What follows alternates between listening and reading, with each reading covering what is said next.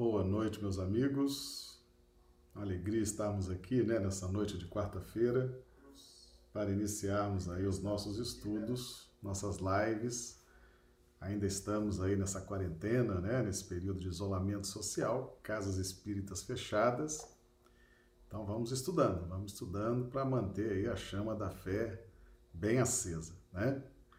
Nosso tema de hoje, extinto inteligência sem raciocínio. Um outro grande desafio, né, para nossas, as nossas compreensões.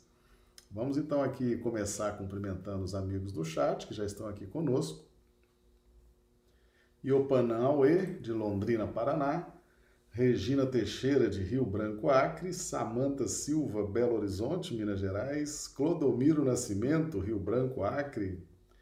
Josélia Barbosa, Recife, Pernambuco, André Santana, Macapá, no Amapá, Risa Neri, Belo Horizonte, Minas Gerais, Maria do Socorro Dávila, Rio Branco, Acre, Ilse Bentes, Rio Branco, é, Clodomiro Nascimento, excelente tema, né, Clodomiro? Nosso amigo aqui, Aparecida Rocha, Rio Branco, Acre, Warne, Teresina, Piauí. Sejam todos bem-vindos. Então nós vamos dar início aí aos nossos estudos, né? Os amigos do chat, por gentileza, coloquem aqui como é que estão recebendo a imagem e o som, que se for necessário a gente faz aí algum ajuste, tá bom? Chegando também Eliette Santos, de Blumenau, Santa Catarina, Charles Alves, de Rio Branco, Acre, tá o Brasil inteiro representado aí, né? Então, meus amigos, hoje, instinto, inteligência sem raciocínio. Nós temos trabalhado bastante essa, essa questão, ontem nós já trabalhamos um pouco, né? E temos por fundamentação principal o Evangelho de Mateus e o Evangelho de Marcos. Então, Mateus 5, versículos 27 e 28. Aprendestes que foi dito aos antigos não cometereis adultério. Eu, porém, vos digo que aquele que houver olhado uma mulher com mau desejo para com ela, já em seu coração cometeu adultério com ela. E Marcos 8,38. Porquanto, se alguém se envergonhar de mim e das minhas palavras, dentre esta raça adúltera e pecadora, o filho do homem também se envergonhará dele, quando vier acompanhado dos santos anjos na glória de seu Pai. Bem, meus amigos, uh, o que a missão de Jesus era uma missão planetária. Então, nós vamos ver sempre Jesus falando, ensinando, num aspecto amplo, num aspecto planetário. Ele é um governador de planeta. Então, os ensinamentos dele são para o planeta, encarnados, desencarnados. Então, ele tem uma missão é, de uma dimensão muito grande. Então, aqui em Mateus, ele amplia, ele amplia, aprendeste que foi dito aos antigos, não cometereis adultério. Ah, eu, porém, vos digo que aquele que houver olhado uma mulher com mau desejo para com ela, já em seu coração cometeu adultério com ela. Então, esse não cometereis adultério vem lá da lei de Moisés. Era uma coisa bem específica, né? Ah, e Jesus amplia, amplia esse, esse conceito e ele vai usar essa palavra adulteração, né? Adulterar é, é, que significa modificar, significa é, transformar, significa falsificar, né? ele vai ampliar, ele vai ampliar esse conceito e dentro, claro, da sua missão, que é um, uma missão planetária, uma missão muito maior. Então é muito comum a gente ver isso, Jesus fazer referências ao Antigo Testamento que era um contexto mais fechado, mais específico, e com ele, então, ele abre esses conceitos. É um alcance. Ah, quando Jesus ensina para todos, necessariamente o problema individual de cada um vai sendo resolvido. Então, Jesus não veio especificamente para resolver o problema individual de cada pessoa. Ele dá um ensinamento geral e nesse ensinamento geral a pessoa colhe aquilo que lhe diga respeito naquele momento, aquilo que mais se amolda à sua necessidade, ok? Então, aqui nós já fizemos um estudo ontem que realmente esse conceito de Jesus é um conceito muito amplo. Né? Eu, porém, vos digo que aquele que houver olhado uma mulher, não falou que tipo de mulher, se é uma mulher, se é uma criança, se é um, uma adolescente, se é uma jovem, se é uma, uma senhora, se é uma mulher solteira, uma mulher casada, uma mulher divorciada, uma mulher viúva. Então é um conceito amplo. Então esse conceito amplo de mulher é, significa as linhas do sentimento. Então Jesus está falando aqui da relação do olhar. Olhar uma mulher significa a relação da razão com o sentimento. Por quê? Porque é pelos olhos que nós concebemos os pensamentos ok? Nós vimos isso ontem, ficou muito, muito claro para nós, num texto de Kardec, no Evangelho segundo o Espiritismo, está aqui de azul, está lá no capítulo 8, Bem-aventurados que têm puro coração. Está lá em Escândalos, de 1 a 17. Então, no item 17 está escrito aqui, ó. Ficar privado da vista antes que lhe servirem os olhos para conceber maus pensamentos. Então, os pensamentos, então há uma associação muito forte dos olhos com o início da formação do pensamento, tá certo? Então, os olhos estão relacionados a essa formação das ideias, dos pensamentos. Então, o, os maus pensamentos começam na percepção que nós temos do fato, ou da ideia, ou de uma pessoa, ok? Então, isso aí é, é uma relação que é importante a gente fazer, porque ela tem, ela tem a sua, a sua importância, né? Tem muita gente cega hoje que perdeu a vista por conta desses, desses caprichos, né? De ficar concebendo maus pensamentos, tendo visões distorcidas. A gente vê, por exemplo, nós fizemos aqui um estudo, né, o cego de Betsaida, ah, ele tinha uma visão muito equivocada das pessoas. Né? Vocês se lembram que quando Jesus passa saliva na mão, esfrega nos olhos do cego de Betsaida e pergunta: O que, que você está vendo? Aí ele fala: Eu estou vendo os homens como árvores. Os homens são todos árvores. Então ali demonstra o tipo de pensamento que ele tinha em relação às pessoas. As pessoas para eles eram, eram árvores, era algo indiferente, eram, ou seja, maus pensamentos, uma visão equivocada. Então a cegueira, as dificuldades na visão, elas têm sim uma relação com os maus pensamentos, tá certo? No Evangelho de Mateus, capítulo 6, versículo 22 e 23, Jesus também nos ensinou: a candeia do corpo são os olhos, de sorte que, se os teus olhos forem bons, todo o teu corpo terá luz. Por quê? Porque através dos olhos é que se inicia o processo de pensamento. E o pensamento circula por todo o nosso corpo né, nosso sistema físico-psicossomático. E aí nós teremos saúde, teremos doença, teremos aflições causados pelos nossos pensamentos que tiveram muitas vezes origem naquilo que olhamos, tá certo? E o, e o versículo 23: Se, porém, os teus olhos forem maus, o teu corpo será tenebroso. Se, portanto, a luz que em ti há são trevas, quão grandes serão tais trevas. Então ele faz essa, essa relação do nosso sistema físico-psicossomático, né? a partir do olho, pensamentos e energias que circulam por dentro de nós. Então é uma relação direta das linhas do raciocínio, simbolizado aqui pelos olhos, né? Com as linhas do sentimento, simbolizado pela mulher, tá bom? Então, e no livro Pensamento e Vida, lá no capítulo 28, Emmanuel fala sobre enfermidade, a psicografia de Chico Xavier.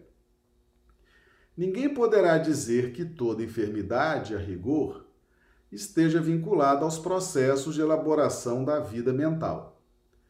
Mas todos podemos garantir que os processos de elaboração da vida mental guardam positiva influenciação sobre todas as doenças. Certo? Então, a partir da nossa concepção dos pensamentos, nós vamos interferir na nossa saúde e vamos interferir nos sentimentos. Vamos abafar os sentimentos ou vamos conjugar aos sentimentos, é, potencializando a sua capacidade de realização.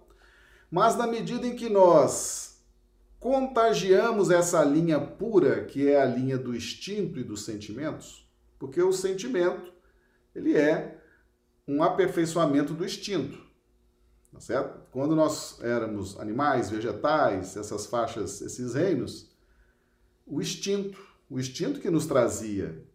Né? Hoje, na faixa hominal, nós ainda temos o instinto e temos o sentimento, ok? Se nós elaborarmos pensamentos, maus pensamentos, pensamentos viciosos, pensamentos odientos, pensamentos equivocados, nós vamos anulando a influência do sentimento e vamos nos relacionar na pauta das sensações, que é aquilo que os instintos não param nunca de produzir, as sensações. Os instintos estão conosco. O sentimento é o aperfeiçoamento do instinto. Mas nós podemos, nós podemos, através do nosso pensamento, anular todo o potencial do sentimento. Ok? É isso que Jesus está nos dizendo aqui. Lá no Evangelho de Mateus, eu, porém, vos digo que aquele que houver olhado uma mulher com mau desejo para com ela, já em seu coração cometeu adultério com ela. Adultério com ela, ou seja, está falsificando, está adulterando o sentimento, está tirando do, do, do sentimento o seu valor, está inibindo os potenciais do sentimento está abafando, está modificando os objetivos do sentimento. Então, esse ela aqui no final é a linha do sentimento, tá certo?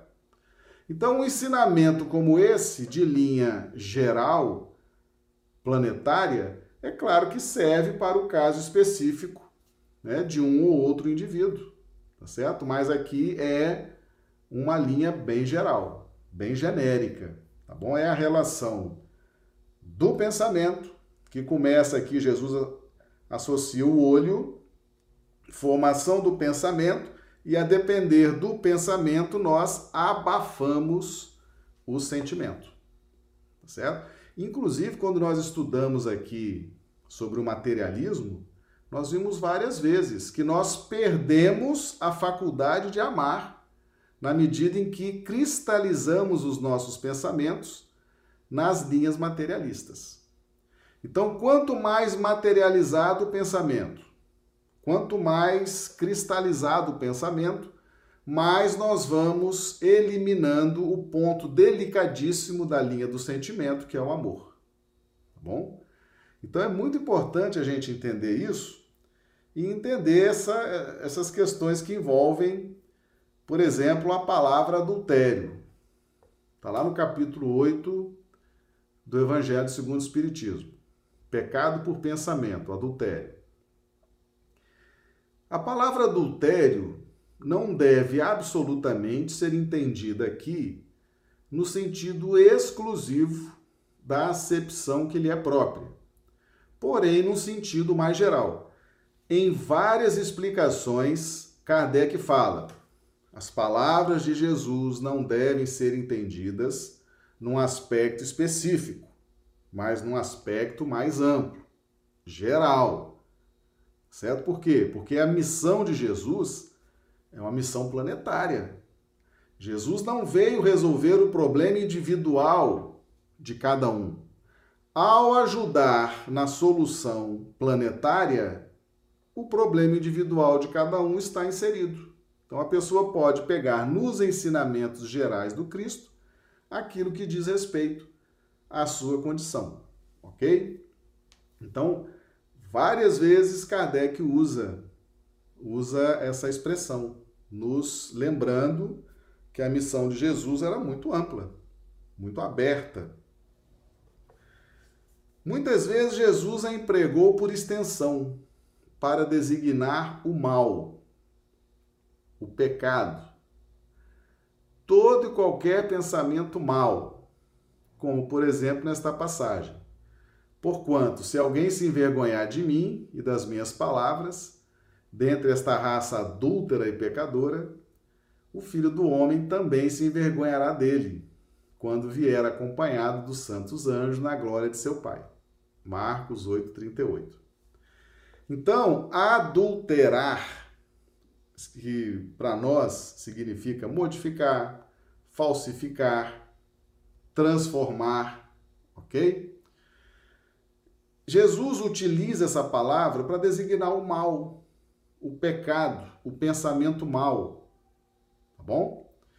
E aqui embaixo em azul, a verdadeira pureza não está somente nos atos, está também no pensamento, porquanto aquele que tem puro o coração nem sequer pensa no mal. Foi o que Jesus quis dizer. Ele condena o pecado mesmo em pensamento, porque é sinal de impureza. Então vejam, meus amigos, a importância do pensamento. Tá, tá, chegando mais gente aqui. Vamos, vamos cumprimentar a turma, né? A Silvânia de Rio Branco, Felipe de Rio Branco, Isaura de Londrina, Paraná, Valdirene de Ivaiporã, Paraná, Del Simone Rio Branco, Jusceli Rio Branco, Ranulfo, Londrina, Paraná, Dio Bezerra, Manaus, Amazonas, Antônio Sampaio, Rio Branco, né? Luísa Conceição, Rio Branco, Marlise Lourenço, Rio Branco, Geralda Dávila, Rio, Rio Branco. E a Josélia já tem pergunta. Jesus mostra o potencial do pensamento para mostrar a responsabilidade de cada um sobre a gerência dos próprios pensamentos e condutas? Sim. Veja bem, Josélia. Com Jesus, com Jesus, o pensamento, o pensamento ele é revelado. É como se Jesus estivesse dizendo assim: não são só os atos que vocês praticam que vão ser aferidos por Deus. Aliás, fazia muito sentido porque a raça judaica eles tinham a opção da transformação íntima. Tá certo? Por quê? Porque as escrituras, desde a época de Moisés e dos profetas, traziam grandes ensinamentos, grandes exortações no sentido da reforma íntima. Mas dá muito trabalho fazer a reforma íntima. Então, eles foram adequando rituais, formas, para que, cumprindo a facilidade das formas e dos rituais, eles entendiam que aquilo ali era suficiente para fazer a evolução espiritual, tá certo? Então faz muito sentido, por exemplo, quando Jesus fala, não são só os atos que são observados por Deus. Não é só a sua consciência não observa só os seus atos, aquilo que você pratica, mas ela observa também os seus pensamentos. Por quê? Porque pensamento é vida. Pensamento gera consequências. Pensamento gera associações, gera influências, gera conexões de ondas mentais. Então é uma força viva que também gera consequências e também é considerado por Deus para efeito de responsabilização, para efeito de responsabilidade. Às vezes você está sentado, quieto na sua poltrona, mas está pensando aqui o mal para uma pessoa. E aquela pessoa está recebendo aquela onda mental negativa, ela está recebendo, ela está sentindo o peso, o sobrepeso no seu sistema nervoso, tá certo? Ela está incomodada e você está efetivamente utilizando né, dessa força viva do pensamento para interferir na paz, na harmonia de outras pessoas. Então, o pensamento também, também é avaliado por Deus para fins de responsabilização. Tá? Então Jesus deixa isso muito claro, muito claro. Principalmente, principalmente numa região onde os rituais, as solenidades, as formas prevaleciam sobre a essência. Tá? Então não é à toa que esse pensamento veio, não é à toa que Jesus trouxe esse esclarecimento para a humanidade, tá bom?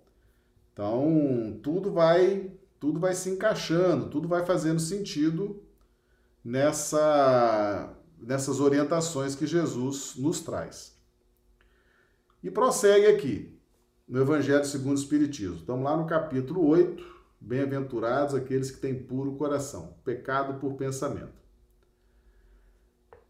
Esse princípio suscita naturalmente a seguinte questão: sofrem-se as consequências de um pensamento mau embora nenhum efeito produza? Então veja bem. Eu pensei, pensei a maldade, pensei algo ruim, pensei em prejudicar alguém, pensei nisso, pensei naquilo, um, um mau pensamento. Não pratiquei, não levei a cabo aquilo, não executei, não materializei aquilo gera consequências? Que pergunta interessante. Né? Então, só pensar, se eu só pensar né, e não executar, isso tem consequências? Vamos aqui cumprimentar os amigos que estão chegando. Vânia Silvia de Silva de Campo Grande, Mato Grosso. Rui Pinto, Patrícia Rui, Rio Branco, Raquel Espírito Santo do Pinhal, São Paulo. Sejam todos bem-vindos.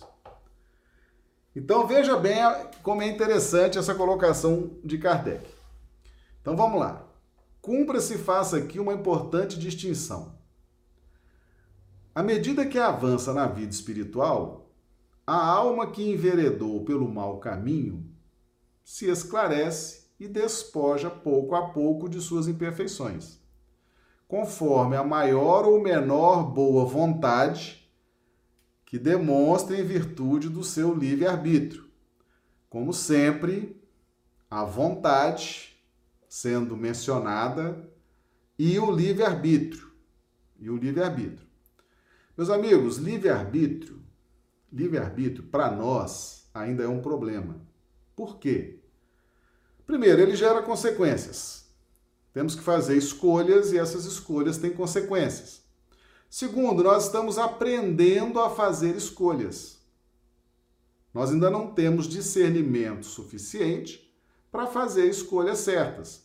Então, nós funcionamos na pauta do tentativa e erro, tentativa e erro, tentativa e acerto, opa, outra tentativa e erro, tentativa, tentativa e acerto.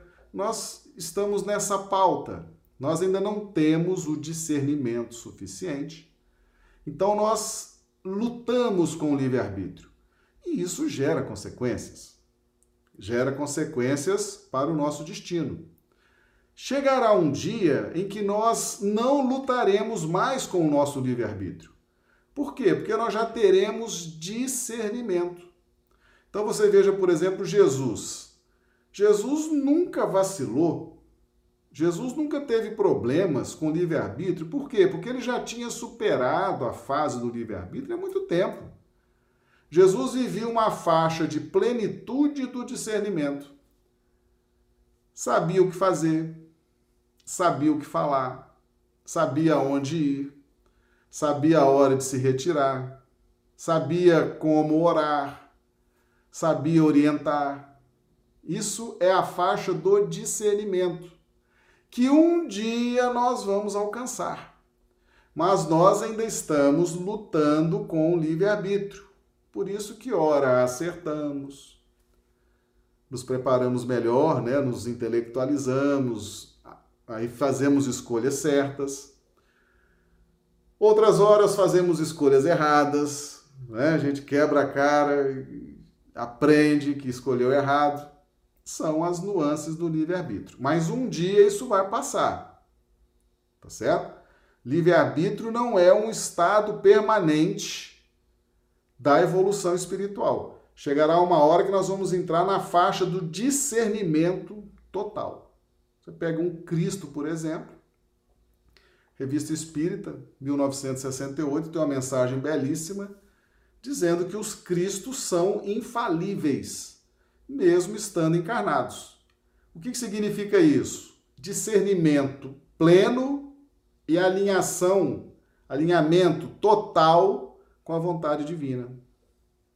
Alinhamento perfeito com a vontade divina e discernimento em todos os atos da vida. Tá certo?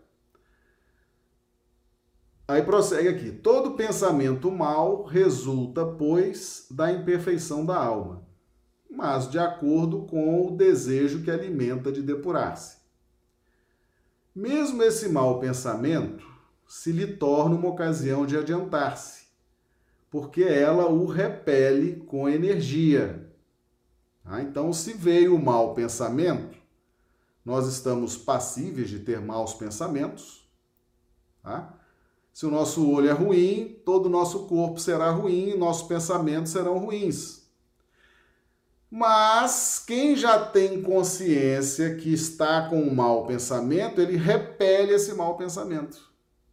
Ele repele o próprio pensamento, ele desfaz o pensamento. Ele dilui o pensamento. Ele muda de pensamento. Repele com energia. Tá? É indício de esforço por apagar uma mancha não cederá se se apresentar oportunidade de satisfazer a um mau desejo. Depois que haja resistido, sentir-se-á mais forte e contente com a sua vitória. Então a pessoa pensou mal, teve um pensamento odiento, um pensamento cruel, um pensamento perverso, um pensamento ruim, ela já repele esse pensamento fala, nossa, esse pensamento é muito ruim, muito maléfico, vai ter consequências muito, muito tristes, muito desagradáveis. Já repele. Repele. Ela mesmo, ela mesmo, sem que ninguém diga nada para ela, ela própria já repele aquele pensamento. Já é um esforço, já é um indício de esforço para apagar uma mancha e a pessoa vai sentir-se mais forte e contente com a sua vitória. Então, esse é um movimento pessoal, personalíssimo. Só você sabe os seus pensamentos maus e como que você está se esforçando para repelir esses pensamentos, tá certo? Então esse é um aspecto que eles trazem aqui, um aspecto muito importante. Mas eles trazem outros aspectos também. Aquela que ao contrário não tomou boas resoluções procura ocasião de praticar o mau ato. E se não o leva a efeito, não é por virtude da sua vontade, mas por falta de ensejo, é, pois, tão culpada quanto seria se o cometesse. Meus amigos, olha como que funciona a justiça divina. Olha como que funciona. Pensou mal, um pensamento destrutivo, um pensamento que vai prejudicar alguém. Teve inveja, teve despeito, Teve vontade de prejudicar? E levou a efeito. Começou, vou fazer o que eu preciso. Aí, por alguma circunstância, não conseguiu. Apagou a luz na hora, caiu uma tempestade, alguém chamou, né? Alguma coisa aconteceu que a pessoa não levou no plano da concretude o seu mau pensamento. Ela é tão culpada por, embora não tenha feito, mas ela é tão culpada como se tivesse feito. Tá certo? Então pensou, vou fazer, instaurou-se a condição kármica, tá certo? Ela só não cumpriu, porque muitas vezes, às vezes o mentor da outra pessoa não deixa. Isso nós estudamos no perdão. Nós temos alguns vídeos sobre perdão aqui no canal. Aquele que perdoa de coração, que perdoa com sinceridade, Deus não permite que contra ele seja efetivada a vingança. Então, o que, que significa isso? Você perdoa alguém. Vocês tiveram uma briga, uma desavença. Você perdoou. A pessoa não te perdoou. Você perdoou de coração. Você esqueceu, você pediu perdão, você efetivamente se arrependeu. Mas a pessoa não. Ela falou: não, não perdoo. Mas não perdoo mesmo. Eu vou, vou ter minha vingança. Só que você já perdoou de coração. Você já se alinhou com a vontade de Deus. Aí aquela pessoa fala assim: vou me vingar dessa pessoa em tal dia, tal situação, tal circunstância. Pensou, planejou, na hora que ela ia executar, o seu mentor entra na frente e fala: não. Aqui não. Aqui não, porque ela já te perdoou, te perdoou de coração. Você não está autorizada a se vingar dela por conta daquele fato. Pronto. Não faz, não acontece. Seu mentor está autorizado por Deus a não permitir a vingança contra você, pelo simples fato de que você perdoou de coração. Então a pessoa, ela é culpada, porque ela só não praticou o ato contra você porque a sua proteção espiritual impediu. Tá certo? E como é que a proteção espiritual impede? Por exemplo, a pessoa vai invadir sua casa, um assalto, por exemplo. Né?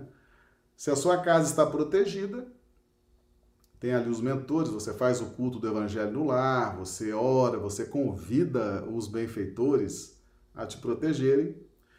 Vem o delinquente, o benfeitor aproxima o, o perispírito do seu com o perispírito do benfeitor. A luz nas trevas, a luz nas sombras. E ali ele desfaz a intenção daquele malfeitor. Tá certo? É a proteção mais eficiente que existe. Tá certo? Não tem cerca elétrica, não tem não tem câmera, não tem nada mais eficiente do que a proteção espiritual. Por quê? Porque ela é feita de corpo espiritual para perispírito. A hora que o malfeitor recebe aquele influxo, aquele magnetismo, ele desarma, né, desfaz a sua intenção e vai para outro lugar. Ou seja, sua casa está protegida, tá certo? Mas aquele que pensou que ia fazer, ele é culpado. Ele vai responder por ter pensado e ter agido, só que não conseguiu o objetivo por circunstâncias alheias, circunstâncias alheias à vontade. Por quê? Porque nada, nada foge ao controle de Deus. Tá certo? Você vai receber proteção, você vai receber essa blindagem espiritual ok? Se algo tiver que acontecer com você para o seu bem, para o seu aprendizado, vai acontecer. Os mentores vão autorizar até um certo ponto. Mas se você não precisar passar por aquilo, proteção espiritual não vai passar, tá certo? Nenhuma das nossas, nenhum dos, dos nossos maus pensamentos das nossas más vontades, dos nossos ódios, dos nossos desejos de vingança, tudo está subordinado à vontade de Deus. Se eu tiver que passar por aquilo para meu crescimento, para meu despertamento, para buscar uma solução, Deus vai permitir dentro de um certo limite, dentro de uma certa possibilidade de ação. Se não tiver que passar, se eu estiver protegido, estiver imune àquilo, ali mesmo já é desfeito. Mas a pessoa responde, tá certo? Então, muito cuidado, muito cuidado, nós que estamos recebendo essa revelação do Cristo através da doutrina espírita, muito cuidado com os maus pensamentos, meus amigos. Às vezes nós conseguimos até disfarçar. Somos extremamente polidos, educados, cheios de boas maneiras, bons hábitos, boas frases, mas por dentro nós estamos fervendo de ódio, fervendo de aflição, fervendo de depressão, Tá certo? Então esses pensamentos ruins, eles nos eles interferem sim no nosso destino. E o que é pior, e o que é pior, eles incidem diretamente na faixa aperfeiçoada do instinto, que são os sentimentos. Então eles inibem o sentimento, eles abafam o sentimento. E o que, que sobra? as sensações, que as sensações estão sempre ali. Elas acompanham o instinto desde sempre. Né? Então, na medida em que eu vou abafando, que eu vou né, oprimindo, que eu vou pensando mal, que eu vou me relacionando mal com as minhas linhas do sentimento, o que, que vai sobrar para mim? As sensações. Tá certo? Ou seja, eu vou deixar de desfrutar da capacidade de realização que o sentimento me proporciona. Por isso a preocupação de Jesus com os nossos pensamentos.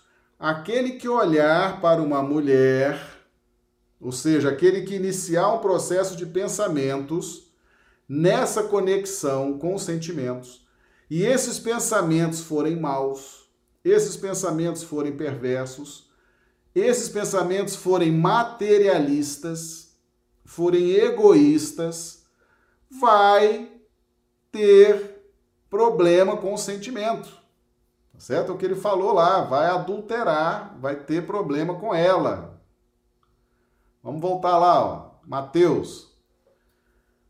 No finalzinho aqui, Aquele que houver olhado a mulher com mau desejo para com ela, já em seu coração cometeu adultério com ela, ou seja, falsificou. Falsificou a função do sentimento. Abafou o sentimento. Modificou a finalidade do sentimento.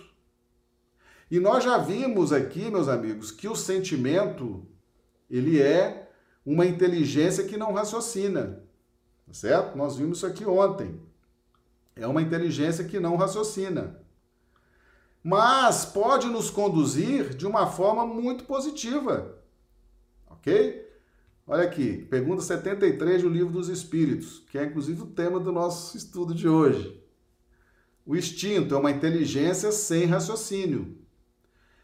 Por ele é que todos os seres provêm as suas necessidades.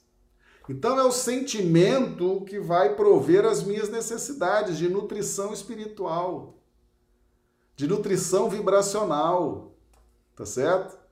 Então se eu abafo esse sentimento, se meus pensamentos vão minando o sentimento, vão atrapalhando, vão adulterando o sentimento, vão modificando a finalidade do sentimento, vai sobrar para mim as sensações. Vou viver de sensações, vou ficar escravo das sensações. Né? E ser escravo das sensações é uma escravidão eterna, porque nunca fica saciado, nunca fica satisfeito. Porque o que nutre a nossa essência espiritual é o amor. Se eu estou massacrando o ponto delicado do sentimento, e nesse ponto delicado é o amor, se eu estou abafando, sobra para mim as sensações.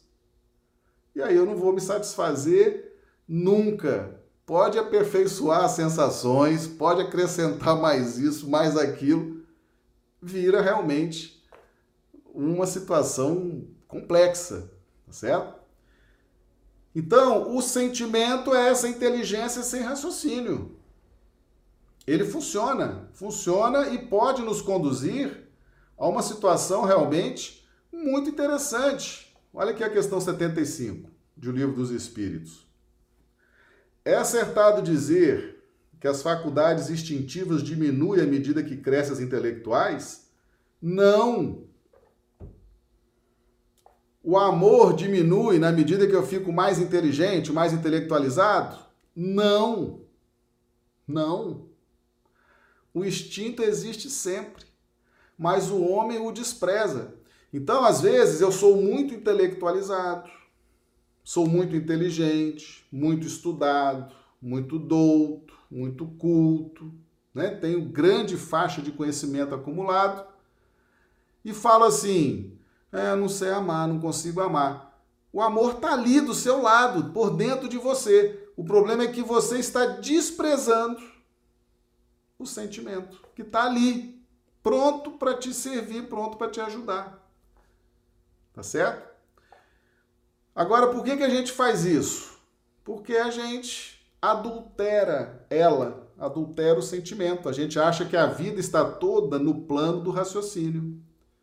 Por exemplo, quem trabalha no ramo do direito acha que a vida são as leis, né? As leis, né? Quem trabalha em outros ramos acha que a vida é nos outros ramos. Quem acha que é ciência, acha que a ciência tem que resolver tudo. Tem gente que acha que a engenharia tem que resolver tudo. Tem gente que acha que a medicina tem que resolver tudo. Tem gente que acha que é os conhecimentos de psicologia que vai resolver tudo. Tem gente que acha que é, que é a informática que vai resolver tudo. Então nós vamos abafando, né? Vamos abafando. Aí daqui a pouco a gente quer que o materialismo do mundo resolva os problemas espirituais, os problemas de amor, os problemas de nutrição afetiva. Aí pronto. Aí depois que a gente adultera os sentimentos, vai sobrar sensações. Aí haja criatividade, né? haja criatividade para colher das sensações o que elas não podem dar, né? O instinto também pode conduzir ao bem, claro. O instinto conduz ao bem. Nós viemos, meus amigos, da, do reino vegetal, do reino animal, com o instinto. Chegamos até aqui. Foi o instinto que nos conduziu, nos conduziu muito bem. A maior prova de que o instinto funciona e nos conduz ao bem é, é a nossa vida. Né? Nós que passamos por reino mineral, reino vegetal, reino animal, as faixas primitivas da faixa hominal, foi com o quê? Foi com o instinto. Foi com o instinto. Ele funciona e funciona muito bem, obrigado. Tá certo? É uma inteligência sem raciocínio. E eles prosseguem aqui, ó ele quase sempre nos guia e algumas vezes com mais segurança do que a razão. Nunca se transvia. Por que, que ele fala aqui? Ele quase sempre nos guia. Por quê? Porque ele deixou um espaço justamente para a junção da razão com o sentimento, que é uma lei divina, essa necessidade. A razão surge depois, lá na faixa nominal, Aí ela surge nova, cheia de possibilidades, ela vai agora buscar se unir ao que já existe, que é o instinto, o sentimento, tá certo? O instinto, o sentimento nunca se transvia. Você pode passar às vezes 10 encarnações sem conseguir amar. Aí você fala assim: "Eu não sei mais o que é o amor". O amor está ali do seu lado. Dentro, ele está dentro de você. Você que está sufocando. O dia que você der espaço, ele vai dizer: estou aqui. Sou o amor. E você vai sentir aquele sol ardente do amor. Ele nunca se transvia. Nós é que adulteramos pelos nossos maus pensamentos. Entendeu? Então Jesus teve uma preocupação muito grande com isso. Por quê? Porque toda a sua filosofia, toda a sua doutrina é dirigida ao sentimento, a sensibilização da humanidade. Para quê? Para que pudesse sentir, pudesse ver, pudesse se emocionar. Por que, que Jesus fez tantos milagres? Para que as pessoas pudessem ver, pudessem ver. E teve gente que viu e. O que, que é isso aí? Não, isso aí não é nada. Não, isso aí. Tem gente que viu, depois fica cego e não sabe por quê. Né? Então, Jesus fez coisas para que todo mundo visse. Jesus falou para que todo mundo ouvisse. Jesus emocionou todo mundo. Jesus, por quê? Para sensibilizar.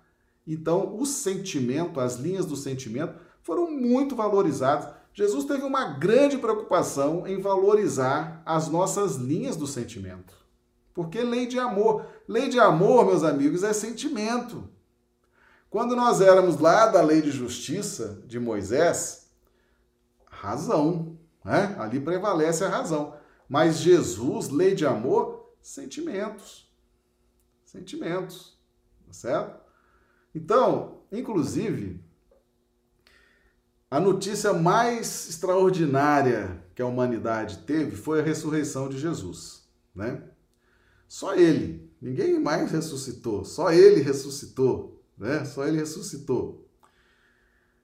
O que, que significa a ressurreição de Jesus? Significa que a vida continua após a morte? Não. Na Judéia todo mundo sabia disso. A ressurreição significa que existe a reencarnação? Não. Não. Todo mundo sabia disso. Disseram que ele era Elias, que tinha voltado. Não é nada disso. Não é que a vida continua após a morte não é a teoria da reencarnação, não é nada disso. A ressurreição de Jesus significa que o bem sempre vence o mal. Tá certo? Imagina quem matou Jesus, né? pensou assim: é, agora acabou, matou. Ah, nós vimos na cruz, está arrebentado, morto, morto, acabou-se o problema. Né? Três dias depois está andando na cidade, cumprimentando, vendo um, vendo o outro. E agora vai fazer o quê? Né? O máximo que podia fazer era matar o corpo, matar o corpo. Está andando na rua. E agora? Não é para confundir a cabeça de todo mundo? Não é para confundir os orgulhosos? Né? Quem se acha muito empoderado, muito importante, muito senhor de todas as possibilidades? Então a ressurreição de Jesus significa que o bem sempre vai vencer o mal. E quem deu essa notícia? Maria de Madalena. Por que, que Jesus escolheu Maria de Madalena?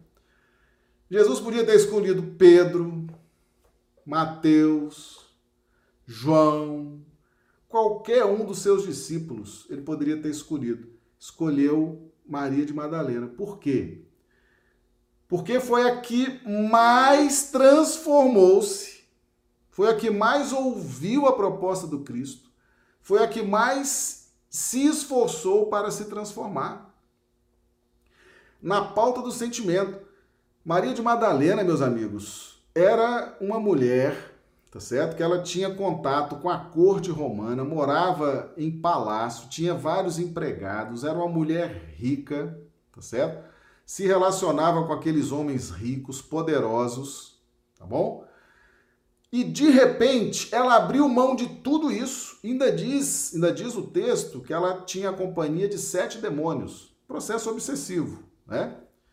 Ela abriu mão de tudo isso, lutou contra tudo isso, tá certo? Fez um esforço danado para vencer a si mesmo e seguiu Cristo do início ao fim. Foi a maior transformação registrada nos evangelhos. Jesus escolhe ela para dar a notícia da ressurreição, tá certo? Mérito dela de dar essa notícia. Ela foi a primeira que viu Jesus ressuscitado. Ok? Então, além dela ser mulher, que significa sentimento, né? Então, olha aí, mais uma coisa, escolheu Maria de Madalena, mulher, simboliza o sentimento. O quanto que o sentimento foi valorizado por Jesus. O quanto que as linhas do sentimento foram exaltadas, porque era chegado o momento do sentimento vir à tona, do sentimento ser trabalhado, do sentimento ganhar o seu espaço como nunca antes. certo? Então, meus amigos, o sentimento nunca se transvia e ele quase sempre nos guia, algumas vezes com mais segurança do que a razão, tá certo? Então, por isso que Jesus deu esse ensinamento, tá? Deu esse ensinamento. Então, se eu penso mal, se eu tenho inveja, se eu tenho ódio, se eu tenho rancor, se eu sou materialista, se eu sou interesseiro, se eu sou isso, se eu sou aquilo, eu estou adulterando com o meu sentimento. Eu estou matando o amor, estou sufocando o sentimento. E aí vai sobrar sensações. Aí, aí entra num ciclo, um ciclo vicioso, insaciável, né? De perturbação, de vício, e fecha circuito consigo próprio, se empobrece espiritualmente, entendeu? Por isso que é importante a gente fazer esses estudos para a gente despertar, né? Afinal de contas, uh, nós temos, nós temos que juntar a razão com o sentimento por dentro de nós. E aqui no Evangelho, em resumo, naquele que nem sequer concebe a ideia do mal, já há progresso realizado. Naquele a quem essa ideia acode, mas que a repele, pensou mal, mas substituiu o pensamento, repeliu, há progresso em vias de realizar-se. Naquele finalmente que pensa no mal e nesse pensamento se compraz, o mal ainda existe na plenitude da sua força. Num, o trabalho está feito, no outro está por fazer-se. Deus, que é justo, leva em conta todas essas gradações na responsabilidade dos atos e dos pensamentos do homem. Ninguém esconde os pensamentos de Deus, nem dos espíritos superiores, tá certo? Eu posso até não fazer, posso até não conseguir fazer, mas o pensamento está ali e aquilo é força viva, aquilo está interferindo no fluido cósmico universal, aquilo está interferindo na paz das pessoas, aquilo está interferindo no equilíbrio e Deus está ali observando, tá certo? Por isso a preocupação de Jesus nessa questão com a gente. E o Espírito Emmanuel, lá no capítulo 14 do livro Pensamento e Vida, titulado Corpo, ele nos diz o seguinte. A prática do bem, simples e infatigável, pode modificar a rota do destino, de vez que o pensamento claro e correto, com ação edificante, olha aí a questão do pensamento. O pensamento claro e correto, com ação edificante, interfere nas funções celulares.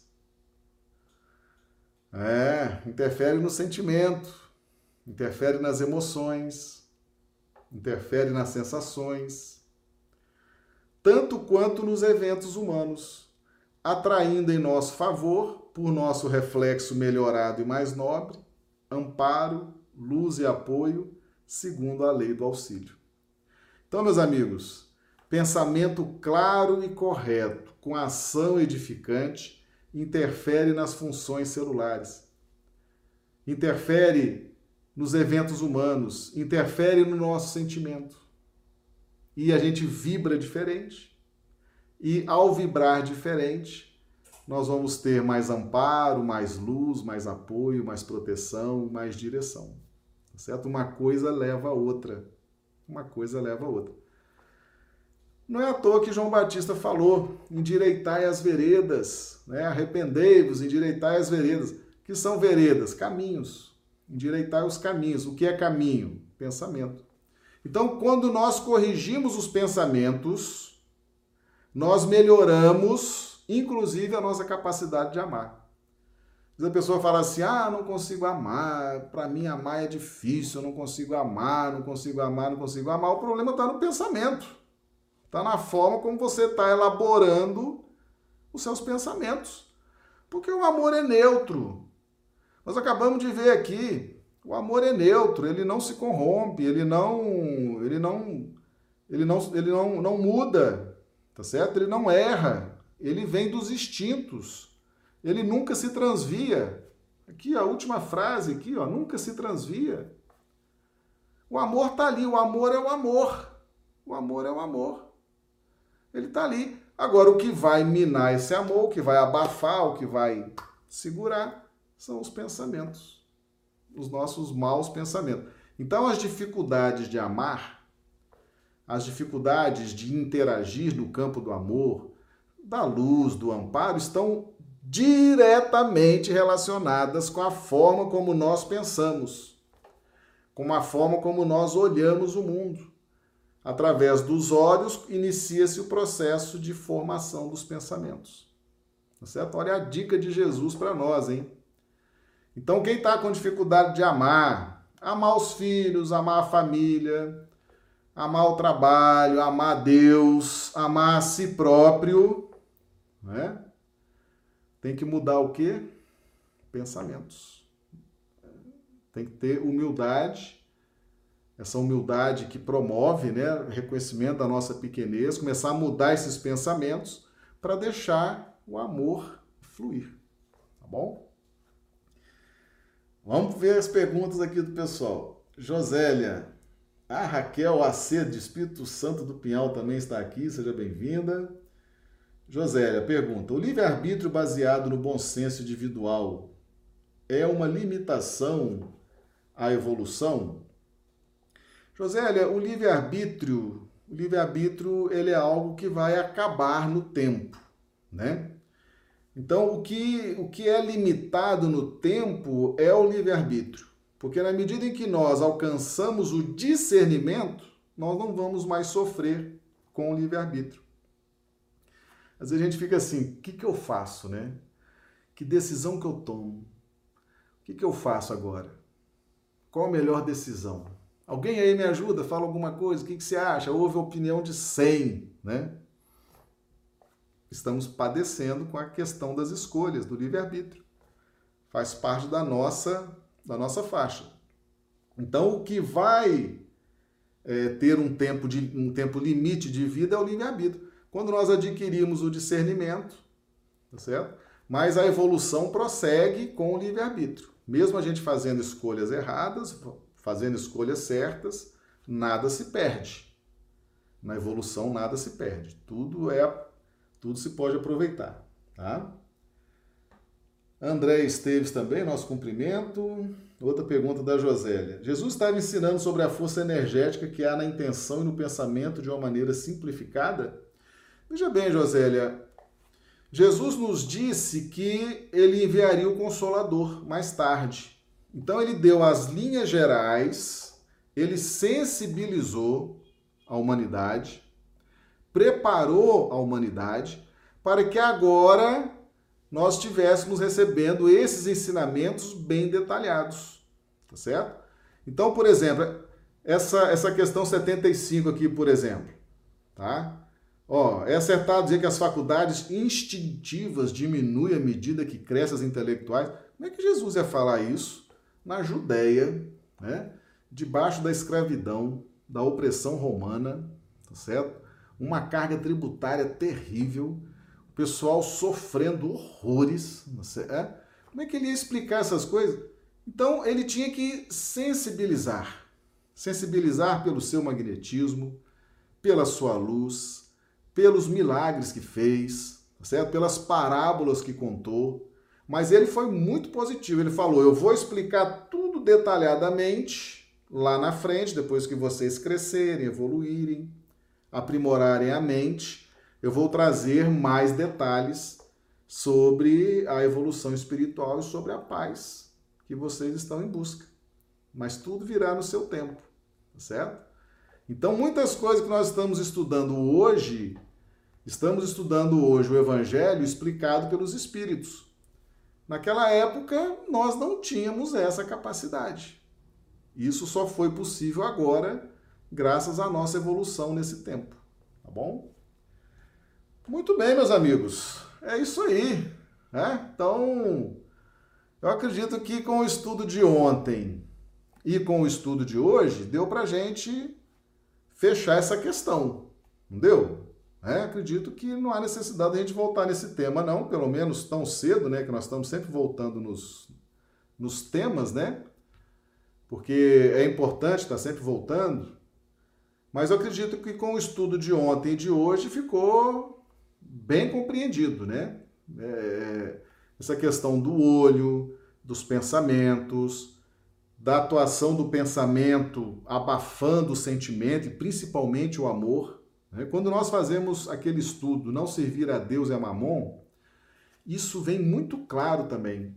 Como é que nós vamos destruindo a capacidade de amar? Eu acho que inclusive tem um vídeo aqui no canal, recomendo para vocês, tá certo? Tem sim esse vídeo. Como destruir o amor, como destruir a, a, a, a possibilidade de amar. Exatamente através dos pensamentos materialistas, tá certo? As nossas faculdades de amar elas são temporariamente destruídas, aniquiladas, em razão dos nossos pensamentos materialistas. E quando você fala em pensamento materialista, tudo que está girando em torno do materialismo, tá bom? Então é isso aí. Acredito que agora o pessoal já está dando aqui, né? Warner, gratidão, Marcelo. Sim, ficou sim. Ah, legal, Warner, obrigado. A Geralda Dávila aqui com aquelas mãozinhas deve ter, né? Então, então parece que, que deu, né, Geraldo? A Josera, live maravilhosa, uma aula e tanto. Ranulfo Alves, boa palestra e boa continuidade da palestra de ontem. É, então o pessoal aqui do chat fechou a questão, né? Muito bom, graças a Deus. Se não tiver, a gente repete, não tem problema. O importante é que todo mundo entenda isso e possa seguir adiante, né? Para frente e para o alto.